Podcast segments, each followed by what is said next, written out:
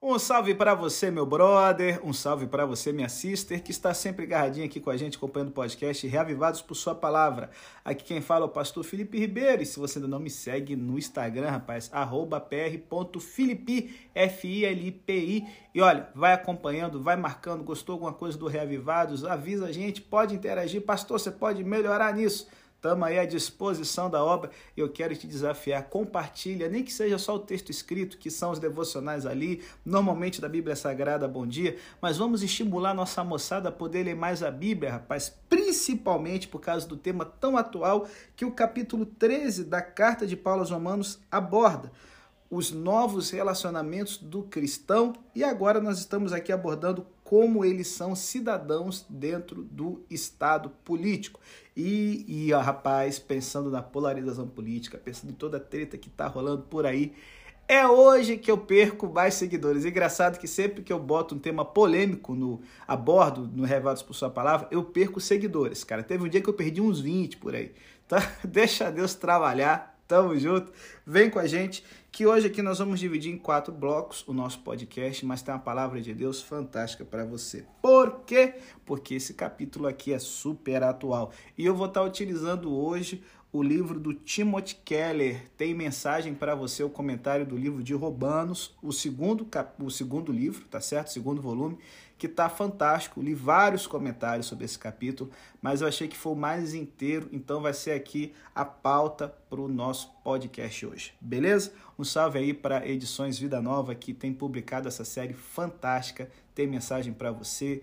Embora seja um autor presbiteriano ou batista, dependendo, são autores diferentes. Para você que é adventista, vale a pena você ler porque tem muita coisa boa. Então vamos lá. No capítulo 13, qual é o contexto aqui? O que que Paulo quer passar? Bom, Paulo está se voltando do relacionamento do cristão com outros cristãos, lá no capítulo 12, e agora ele vem para uma questão mais ampla de como nós vamos interagir com o estado aonde nós vivemos e como pensar sobre nós mesmos como cidadãos desse estado. Ele está passando para o tema de como a nossa visão das misericórdias de Deus transforma a nossa atitude para com as autoridades do governo. E, gente, é importante reconhecer que Paulo não está apresentando uma discussão sobre as relações igreja-estado nessa sessão. Hum, isso aí muita gente garoteia, viu, rapaz? Ao invés disso, ele está instruindo indivíduos cristãos sobre sua cidadania pessoal. Ele não se dirige a magistrados civis ou mesmo a magistrados civis cristãos, já que não havia nenhum na época, tá certo? Portanto, Paulo não delineia respostas específicas para problemas espinhosos da igreja e do Estado que nos perturba há séculos. Porém, existem aqui algumas inferências interessantes a que podemos chegar. E eu vou citar aqui o John Stott, que é um teólogo anglicano. Rapaz, benção pura, todo comentário, o livro que você vê dele, você pode comprar ele, que o cara é topíssimo, tá certo? Ele identifica quatro modelos principais de relacionamento entre igreja e Estado que têm sido experimentados durante a vivência do cristianismo como uma religião majoritária, tá certo? É claro que aqui a gente vai botar essas quatro formas de uma forma bem simplificada. O primeiro tipo de relacionamento entre igreja e Estado, que já foi testado durante a história da fé cristã, foi o erastianismo, em que o Estado controla a igreja, tá certo? O segundo tipo, que é o mais comum quando o pessoal pensa, ah, a igreja não pode ter crente em política, é a teocracia, aonde a igreja controla o Estado, tá? É algo parecido com o que o, o, o, o Irã xiita faz, ou o regime do Talibã, por exemplo. A gente tem um terceiro tipo que é o constantinianismo. Eita glória, o que, que é isso? É um acordo em que o Estado favorece a igreja e a igreja faz alguns ajustes com o Estado a fim de preservar seu status de protegida. Olha aí, rapaz. E a quarta forma que é a parceria. Igreja e Estado se reconhecem um ao outro e cada um tem responsabilidades distintas conferidas por Deus encorajam um ao outro e colaboram um com o outro no desempenho desses papéis. Eu, como pastor adventista, sou defensor da visão da parceria, tá certo? E John Stott comenta que o quarto modelo parece harmonizar-se melhor com o ensino de Paulo em Romanos 13. Então, se você está comigo, você acertou, rapaz, está dando com os melhores e tal. Então, deixando de lado aqui essas reflexões, o foco desse capítulo é o seguinte: de que maneira o crente cristão deve viver como cidadão de seu país. E Paulo nos mostra como o cristão deve enxergar o Estado, tanto positiva quanto negativamente e nos mostra também a responsabilidade do cristão para com o Estado, a responsabilidade do Estado para com seus cidadãos e, na reta final do capítulo 13, de que forma o cristão deve viver como membro de sua sociedade. Então vamos lá, vamos pensar um pouquinho sobre como deve ser o cristão e o Estado. Gente, não tem como ser mais simples aqui. Paulo ensina que todo cristão deve se sujeitar à autoridade ao governo civil, e ele dá aqui três razões para isso. Em primeiro lugar, porque é o certo. Deus criou o estado em que vivemos. É o que ele diz quando fala que as autoridades que existem foram ordenadas por Deus.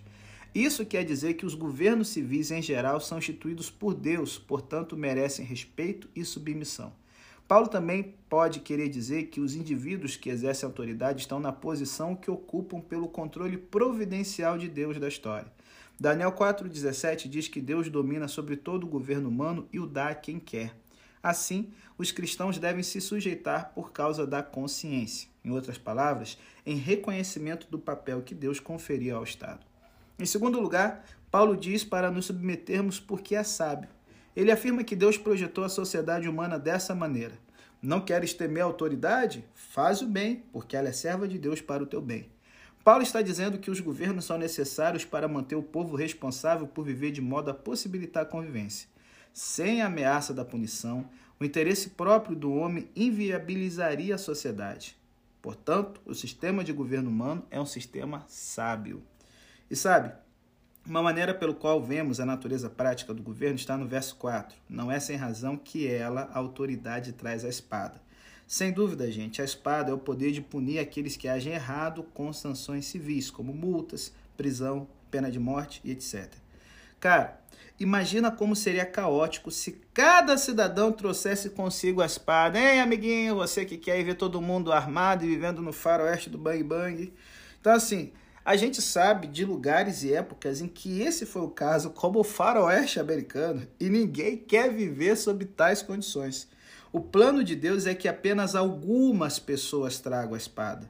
Não podemos fazê-lo todos nós. Em suma, rejeitamos-nos, é, é, é, rejeitamos, rejeitamos-nos, sujeitamos-nos a fim de que o governo possa funcionar. Se não nos sujeitarmos, não existe possibilidade de ordem social. Hum. E fica aí, né, galera que quer ver todo mundo armado até os dentes. Eu não sei o que, que seria uma minoria árabe no Brasil. Se até que ponto vai isso? Ah, não, não são todos, né? São algumas. Que pessoas? Cara, aqui Deus fala o seguinte: algumas pessoas com autoridade governamental, tá certo? Então, é, ah, pastor, você é contra então as pessoas terem posse de arma? A Bíblia não condena a autodefesa tá certo? Só que entenda, animalzinho, porte de arma não resolve problemas sociais, tá ok? Então, voltando aqui. Os versos 6 e 7 sugerem uma terceira razão. Devemos nos sujeitar porque é justo. Paulo parece indicar que governar é um trabalho árduo. Por essa razão, também pagais imposto, porque eles são servos de Deus, para atenderem a isso. Dai a cada um o que é devido. Cara, temos a obrigação de dar às autoridades o que lhe devemos. E uma vez que fazem a parte delas governando, devemos fazer a nossa sujeitando-nos. Só que, peraí, pastor, a sujeição em todas as coisas? Ah, boa pergunta, meu brother. Bom, meu querido amigo, à primeira vista, Paulo parece pôr as exigências de sujeição em termos absolutos. A situação se torna mais difícil quando ele expõe a ordem em termos negativos, ou seja, que o cristão não deve fazer. E o que? Não deve se rebelar contra a autoridade, porque ele está se colocando contra o que Deus instituiu e agir assim é trazer condenação sobre si mesmo. Gente, a força dessa declaração se intensifica quando constatamos que Paulo fala de um governo não cristão ao extremo, o Império Romano pagão. As autoridades que Paulo tem vista eram, na melhor das hipóteses, inamistosas e, na pior, ativamente hostis para com a igreja. Gente, só agora, de um tempo para cá, que o Ocidente secular está experimentando o nível de hostilidade que enfrentava os crentes do primeiro século, mas no nível muito menor, muito menor do que o que eles passaram, certo? O que a gente vê de hostilidade parecida com as perseguições foram nos regimes comunistas que apareceram no leste europeu e na antiga União Soviética, ok? Só que assim, dizer, ah, o Brasil viveu um comunismo, para de ser otário, porque nem perto disso chegou, tá bom?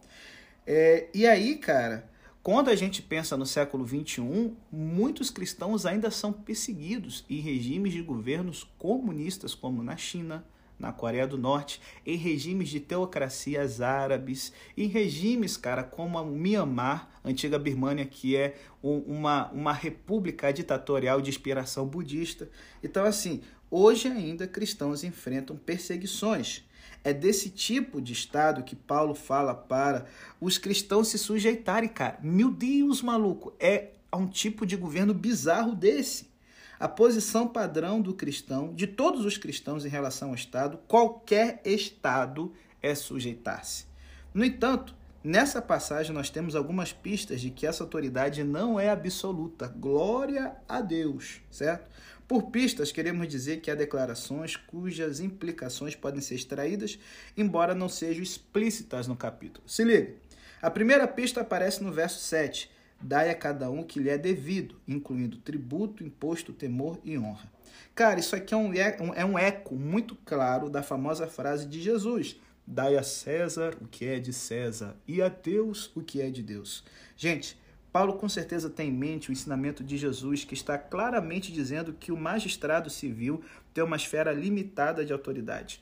Jesus estava solapando um conceito comum do Estado na época, a saber, de que o rei ou imperador era uma divindade do panteão ou mantinha tão íntima associação com Deus da região que o Estado era dotado de autoridade divina. Desse modo, Jesus diz sim ao pagamento de imposto a César, mas não a prestar adoração a César, ou seja, não a obediência absoluta e cega. E essa afirmação de Jesus calou muito fundo na consciência da igreja primitiva. Não só Paulo lhe faz eco aqui em Romanos 13, verso 7, como Pedro adota a mesma posição em 1 Pedro 2,17. Gente, os cristãos se viam em grandes apuros com o Império Romano quando as pessoas percebiam que eles tinham uma autoridade maior que o imperador, pelo qual podiam julgar tanto a ele quanto as autoridades civis. Os cristãos têm se metido em apuros ao longo dos séculos pelo mesmo motivo. Se liga. No século XVII, quando os reis Stuart da Inglaterra e da Escócia reivindicaram o direito divino dos reis, o ministro protestante Samuel Rutherford, ou Rutherford, sei lá a pronúncia, deve ser essa aí, redigiu um tratado contra a ideia chamada de Lex Rex, isso é, a lei é o rei. O ensino bíblico determina: o rei não é a lei, mas a lei de Deus que reina soberana, certo?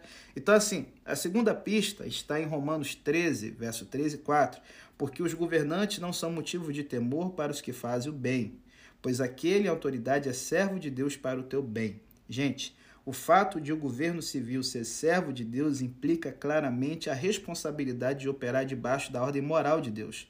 O servo não é livre para fazer o que quer e o governante ele é servo da, da do povo e ele é servo também, cara, da vontade divina, da moral, da ordem moral de Deus. Eu não sei quantos aqui viram o Rei Leão, aonde Simba, né, filhotinho, né, declara: "É, eu pensei que ser rei significasse poder fazer tudo o que eu quisesse". E então seu pai, o rei Mufasa, responde: "Ser rei é mais do que isso". É, meu irmão. Se os governantes devem apoiar o exercício do bem, isso também implica que não deve exigir o exercício do mal, aquilo que desobedece à ordem moral de Deus. Mas essas aqui são apenas pistas implícitas na afirmação de Paulo. E elas passam a ser explícitas em outros lugares da Bíblia. Atos 5, 29, Pedro deixa o princípio claro quando as autoridades judaicas lhe dizem para parar de falar sobre Jesus e a ressurreição. E ele nos diz: é mais importante obedecer a Deus do que aos homens. Gente, Pedro e os demais apóstolos estavam anunciando ao sinédrio que desobedeceriam a ordem de parar de pregar o evangelho. Assim, a Bíblia oferece uma base muito clara para a desobediência civil, qual seja, se o Estado ordena o que Deus proíbe ou se o Estado proíbe o que Deus ordena, então a desobediência civil é um dever cristão. tá certo? E o ensino bíblico sobre o, sobre, sobre o Estado, tá certo? É perspicaz e único. Por um lado, temos exemplos de crentes sujeitando-se às autoridades civis que desobedeciam à palavra de Deus e que com frequência puniam a pessoa reta e ainda apoiando essas autoridades. Dois exemplos são José, que foi um primeiro-ministro do Egito, e Jeremias, que aconselhou Judá a se entregar e a ceder o domínio a um poder civil pagão, babilônico e cruel, tá certo? Os cristãos não devem subverter ou desrespeitar a autoridade mesmo de um governo tolo e que apoia o comportamento desobediente a Deus, que é o governo romano do qual Paulo está falando e que com certeza garoteava com força, irmão. Por outro lado, também temos exemplos de crentes que, cheios de coragem, desobedecem e se opõem à autoridade civil quando ela requer um comportamento de seus cidadãos que desobedece a Deus. O exemplo bíblico clássico é o de Daniel e seus amigos. Se lembra? Na Babilônia pagã, Daniel, Sadraque, Mesaque e Abidnego tinham um envolvimento ativo nos assuntos civis, mesmo tratando-se de uma sociedade pagã. E quando receberam a ordem de adorar um ídolo, certo? Eles desobedeceram ao Estado e se sujeitaram ao castigo com uma atitude de respeito destemido. Eita glória, irmão. Temos outro exemplo da desobediência civil das parteiras hebreias que, quando Israel se encontrava na escravidão do Egito, não mataram os meninos recém-nascidos como decretou Faraó. Cara, isso também nos lembra daqueles que esconderam os judeus e desafiaram o regime nazista durante a Segunda Guerra Mundial. Então, agora, pastor, qual vai ser então a responsabilidade do cristão para com o Estado? Em consequência disso, a gente encontra três maneiras pelos quais os cristãos devem viver em relação ao Estado. Primeiro, sujeitando-se. Isso, é claro, significa que devemos obedecer ao Estado. Sob essa ordem estão incluídos impostos, algo muito prático e talvez óbvio de se dizer mas seria fácil para um cristão interpretar que somos cidadãos dos céus interferir que não devemos votar, pagar impostos, ocupar cargos públicos, essa garoteada que vemos em meios adventistas. Paulo está dizendo claramente aqui que esse não é o caso. Segunda, sujeitando-se de acordo com a consciência, quer dizer que devemos avaliar o Estado. Outros podem obedecer apenas por medo de castigo. Gente, isso aqui é muito importante. Obedecer apenas por meio de castigo é obediência por interesse próprio, e isso fará com que você se perca. Por um lado, o interesse próprio pode levar a bem pouca submissão ao Estado, pois é provável que você desobedeça quando não houver nenhuma perspectiva de punição, como atravessar o semáforo quando não tem pardal. Eita glória! Por outro lado, o medo do castigo poderia levá-lo com muita facilidade à submissão excessiva ao Estado, ao ponto de se tornar gado do Estado, tá certo? Pois você fará coisas incorretas, porque o presidente é instituído por Deus, o prefeito, o governador, e eu vou cumprir todas as ordens. Vai, otário!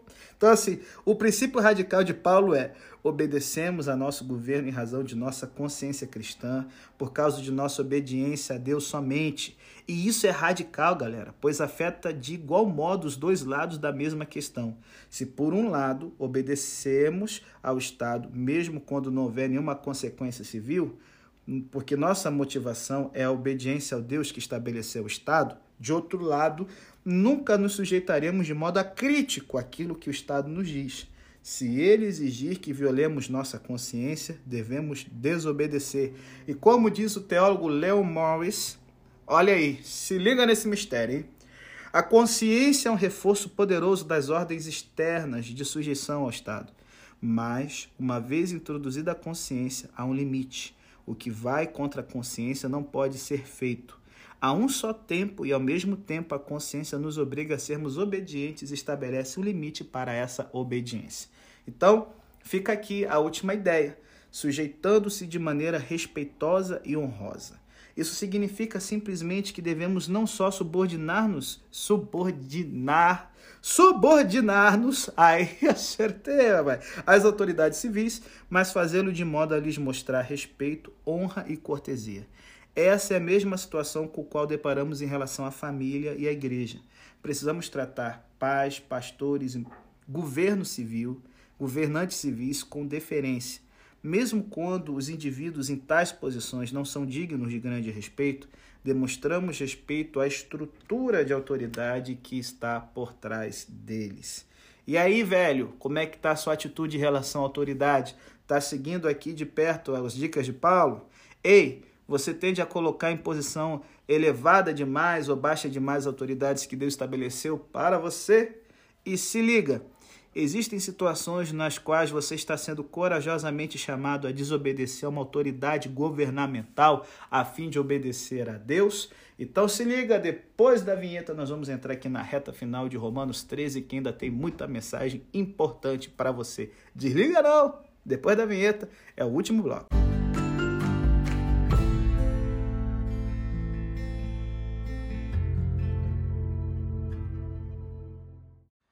Galera, no primeiro bloco nós vimos a responsabilidade do cristão para com o Estado. Porém, Paulo também delineia a responsabilidade do Estado para com os cidadãos, seus propósitos e suas funções. Poderíamos dar a isso o nome de descrição de trabalho do Estado. Em primeiro lugar, a função restritiva do Estado é punir infrações, certo? É por isso que traz a espada. Existe um consenso total entre todos os cristãos e entre a maior parte de todas as outras pessoas que não pode haver ordem civil a menos que o Estado puna os infratores. Assassinato, roubo, várias formas de mentira e fraude, entre outras coisas, são universalmente vistos como destrutivos para uma sociedade pacífica e harmoniosa. E aqui fica uma crítica à galera mais canhota que está ouvindo a gente de que, ai não, tadinho, o infrator é o, o, o culpado é a sociedade. Para de, de, de, de, de ser inocente, irmão.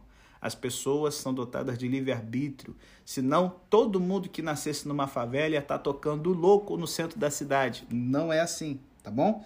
Então, assim, o Estado ele tem que ter punições para os infratores. Isso aqui é uma coisa bíblica. Só que existe uma certa diferença de opinião acerca do que Paulo está dizendo sobre a natureza dessas punições.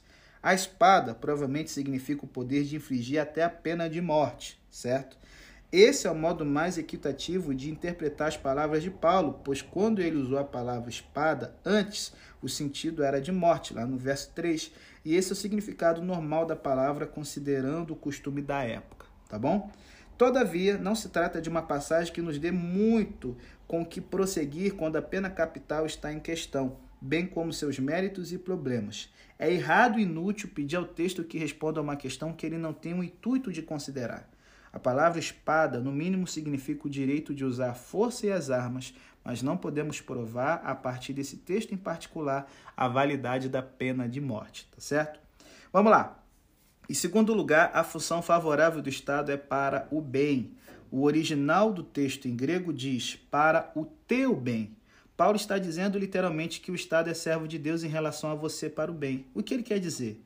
Obviamente, ele comunica que o Estado visa o nosso bem, mas não diz exatamente que bem é esse. Se diz respeito a comportamento, condições, e tampouco ele fala como o Estado atuará nesse sentido, premiando você, promovendo você.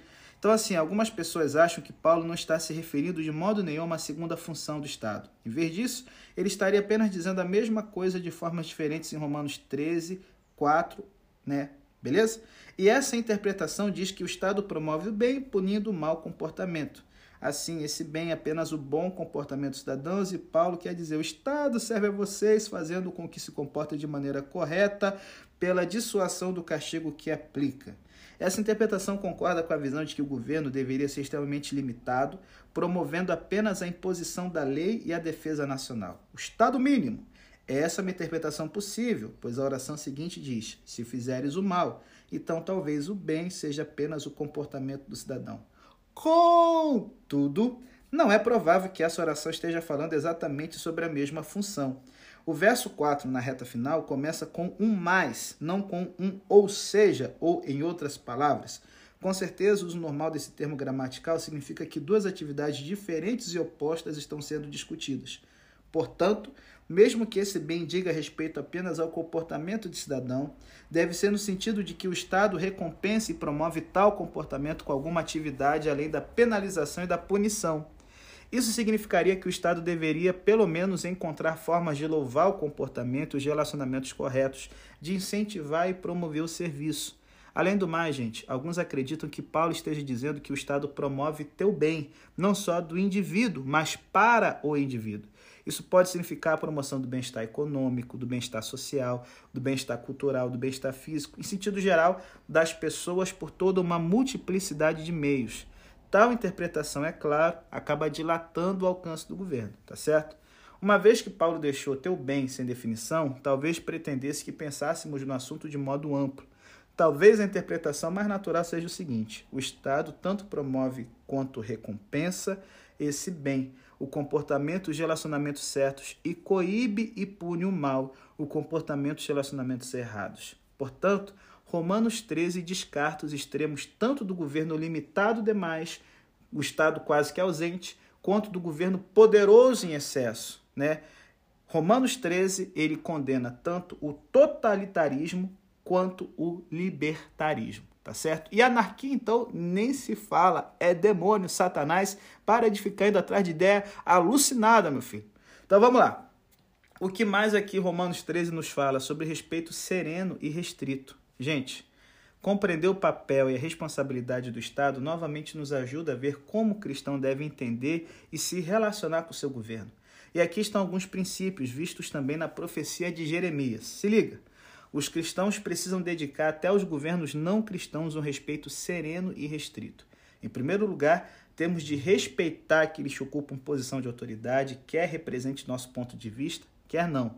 Se lembrará de Jeremias, Jeremias 27, por exemplo, Deus diz aos israelitas que Nabucodonosor, rei da Babilônia, meu servo, cara, um rei pagão, ficará encarregado daquela parte do mundo que ele puniria a nação ou o reino que não se sujeitar a Nabucodonosor. Em segundo lugar, gente, o respeito sereno significa que os cristãos não se sentem ansiosos e temerosos em relação aos atos do governo civil que não representam o seu ponto de vista. Por quê? Porque Deus, ao permitir que quem não adora ocupe o poder, não se esquece da justiça. Olha que diz o que diz Jeremias aqui, 27, verso 7. Todas as nações estarão sujeitas a Nabucodonosor, a seu filho e a seu neto, até que chegue a hora em que a terra dele seja subjugada por muitas nações e por reis poderosos. Galera, não deve haver hostilidade furiosa que acompanhe a ansiedade. Não existe nenhum. Ele precisa ser detido. Afinal de contas, ele é um servo de Deus, ainda que sem o saber ele não tem como frustrar o plano de Deus. Até a descrença e violência de Nabucodonosor vão cooperar para os propósitos maiores de Deus. Porém, em terceiro lugar, isso quer dizer que o respeito sereno é restrito. Como Deus é juiz, sabemos que o rei e sua cidade também se encontram debaixo de juízo. Serão julgados se não houver arrependimento. Portanto, nosso respeito não é excessivo e nem adulador, tá certo? Os cristãos precisam estar atentos à concepção ideológica extrema do papel do governo. Por um lado, é difícil encontrar apoio bíblico para a visão bastante conservadora de que o governo não deve fazer nada além da imposição básica da lei. Por outro lado, a Bíblia não pode apoiar a visão bastante socialista, certo? Do governo como salvador. Os cristãos devem se mostrar mais dispostos a participar plenamente da vida cívica. Em geral, Romanos 13 apresenta uma visão bem positiva do papel do governo. Ao falar no verso 7 sobre pagar impostos e tributos, Paulo convida os cristãos à plena participação na vida pública dos cidadãos, o que nos leva para os versículos 8 e 10, que falam sobre como viver dentro da sociedade, tá certo? É fácil, gente, interpretar os versos 8 a 10 de maneira individualista, como se ensinasse a cada um de nós nada mais, nada menos do que amar nosso próximo. O trecho sobre o Estado está encaixado entre os mandamentos para amarmos nossos inimigos, em Romanos 12, 17 a 21, e ao nosso próximo, em Romanos 13, 8 a 10. Será que Paulo juntou apenas de forma aleatória isso aqui? Não. Cara, se liga. Paulo está fazendo uma ligação proposital, porque tem uma conexão entre Romanos 12, 17 a 21 e Romanos 13, 1 a 7. Quando Paulo nos ordena a vencer o mal com o bem e depois prossegue falando sobre nosso envolvimento na sociedade, ele está dizendo que os cristãos devem vencer o mal da nossa sociedade praticando o bem, como atos de misericórdia e generosidade e vivendo bem, à plena vista de todos os cidadãos. Agora se liga na ligação entre Romanos 13, 1 a 7, o verso 8 até o 10. No verso 7 ele diz: Dai a cada um o que lhe é devido, fazendo menção específica ao pagamento de impostos para o Estado. No verso 8, ele também fala de pagarmos o que devemos a cada um. Porém, agora Paulo mudou para todo o conjunto de nossos semelhantes, todos os cidadãos com quem convivemos. Assim, ele nos chama não só a participar do Estado, como também da vida pública e cívica em geral. Em nossos bairros, comunidades e cidades, os cristãos devem tornar-se grandes praticantes do bem. Novamente, Jeremias é o grande exemplo bíblico de vencer o mal com o bem dessa maneira coletiva. Ele chama os judeus exilados na Babilônia para vencerem o mal buscando a prosperidade da cidade. Se lembra? Jeremias 27, eu já falei aqui. Paulo escreveu uma carta aos exilados babilônicos, que se encontravam isolados em um enclave, recusando-se a tomar parte da cidade pagã impura. Jeremias afirma de fato que haverá um julgamento se a cidade não se arrepender, de modo que os israelitas não devem fechar os olhos para a iniquidade do local em que vivem. Porém, eles precisam se envolver com a cidade e buscar sua paz e prosperidade não devem se comprometer com os valores pagãos, mas devem ser gloriosamente positivos para com a cidade. O profeta Jeremias lhes diz para construírem casas e se estabelecerem, para investirem na comunidade, para se casarem, terem filhos e filhas e aumentarem em número, não diminuírem, para preservar a própria identidade, para buscarem a paz, a shalom da cidade, para perseguirem a harmonia a prosperidade geral do lugar e para orarem ao Senhor pela cidade. Então, Jeremias nos diz hoje para vencer o mal com o bem, levando o nosso amor e a nossa fé a fim de sermos relevantes para o bem público da cidade que nós vivemos. Esse é o cenário das instruções de Paulo em Romanos 13, 8 a 10, onde ele logo depois fala: a dívida de amor que nós temos com a humanidade deve ser paga liberalmente. Rapaz, Paulo até está extrapolando a ideia do verso 7 aqui nesse verso 8 de não deixar que nossos impostos fiquem em débito ou que a honra que devemos à autoridade seja obscurecida.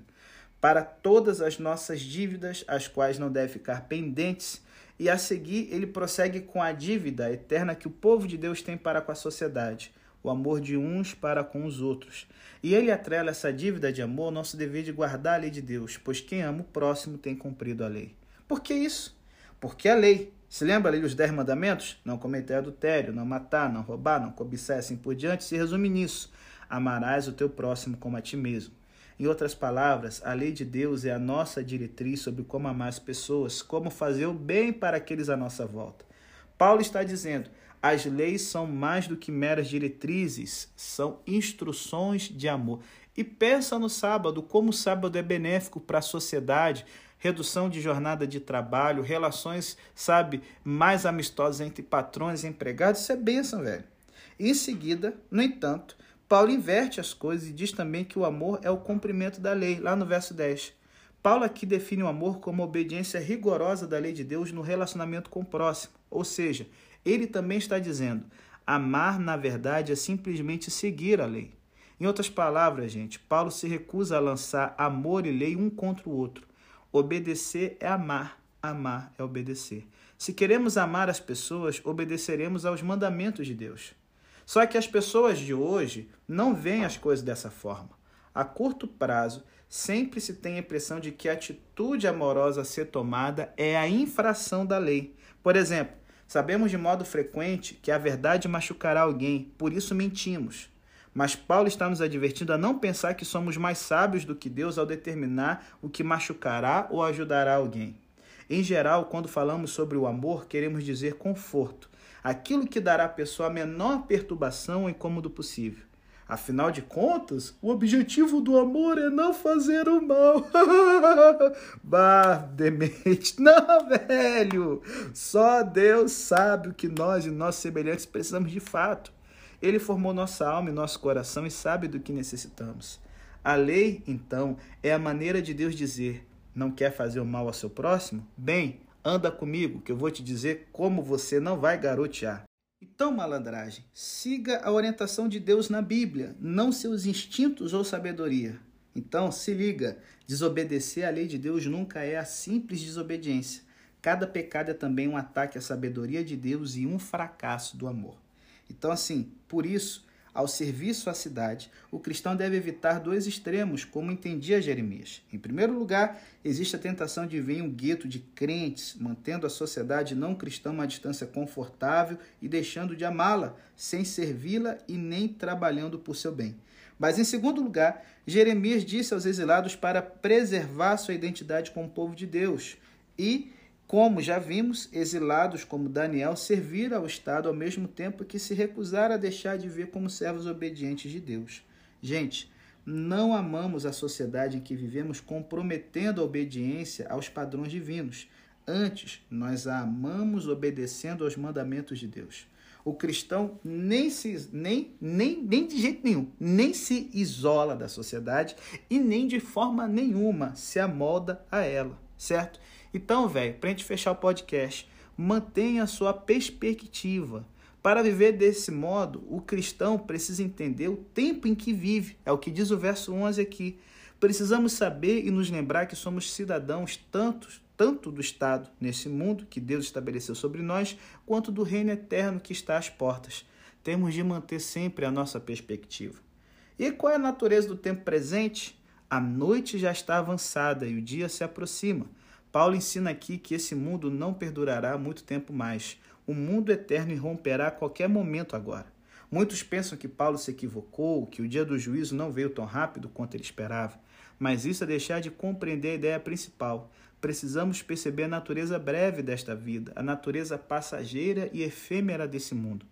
Devemos edificar nossa vida sobre coisas eternas, duradouras, como a verdade, Deus, amor, justiça.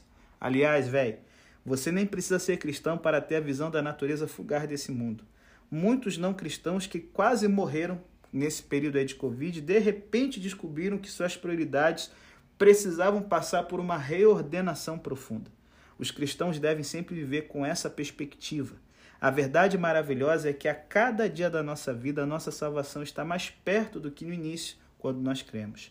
Saber disso faz com que nos revistamos das armas da luz e assim vamos viver de modo decente, como quem vive de dia. Isso requer imaginação e reflexão. Como essa imaginação, pastor? Temos de imaginar que o dia raiou e que Jesus está bem à nossa frente e então perguntar: e agora, Cristo, como devo me comportar? O que de fato tem importância eterna? O que durará para sempre? E aí, no verso 14, Paulo muda a metáfora sobre de que devemos nos revestir ao vivermos como cidadãos celestiais nesse mundo mas revestivos do Senhor Jesus Cristo e não fiqueis pensando em como atender aos desejos da carne.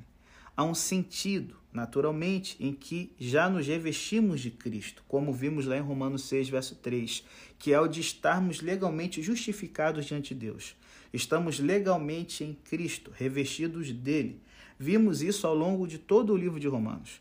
Entretanto, o contexto indica que isso significa que temos de viver como se estivéssemos revestidos dele por exemplo, se um homem veste um smoking e uma mulher um vestido longo e sapatos de salto alto, isso causa algum efeito no comportamento deles.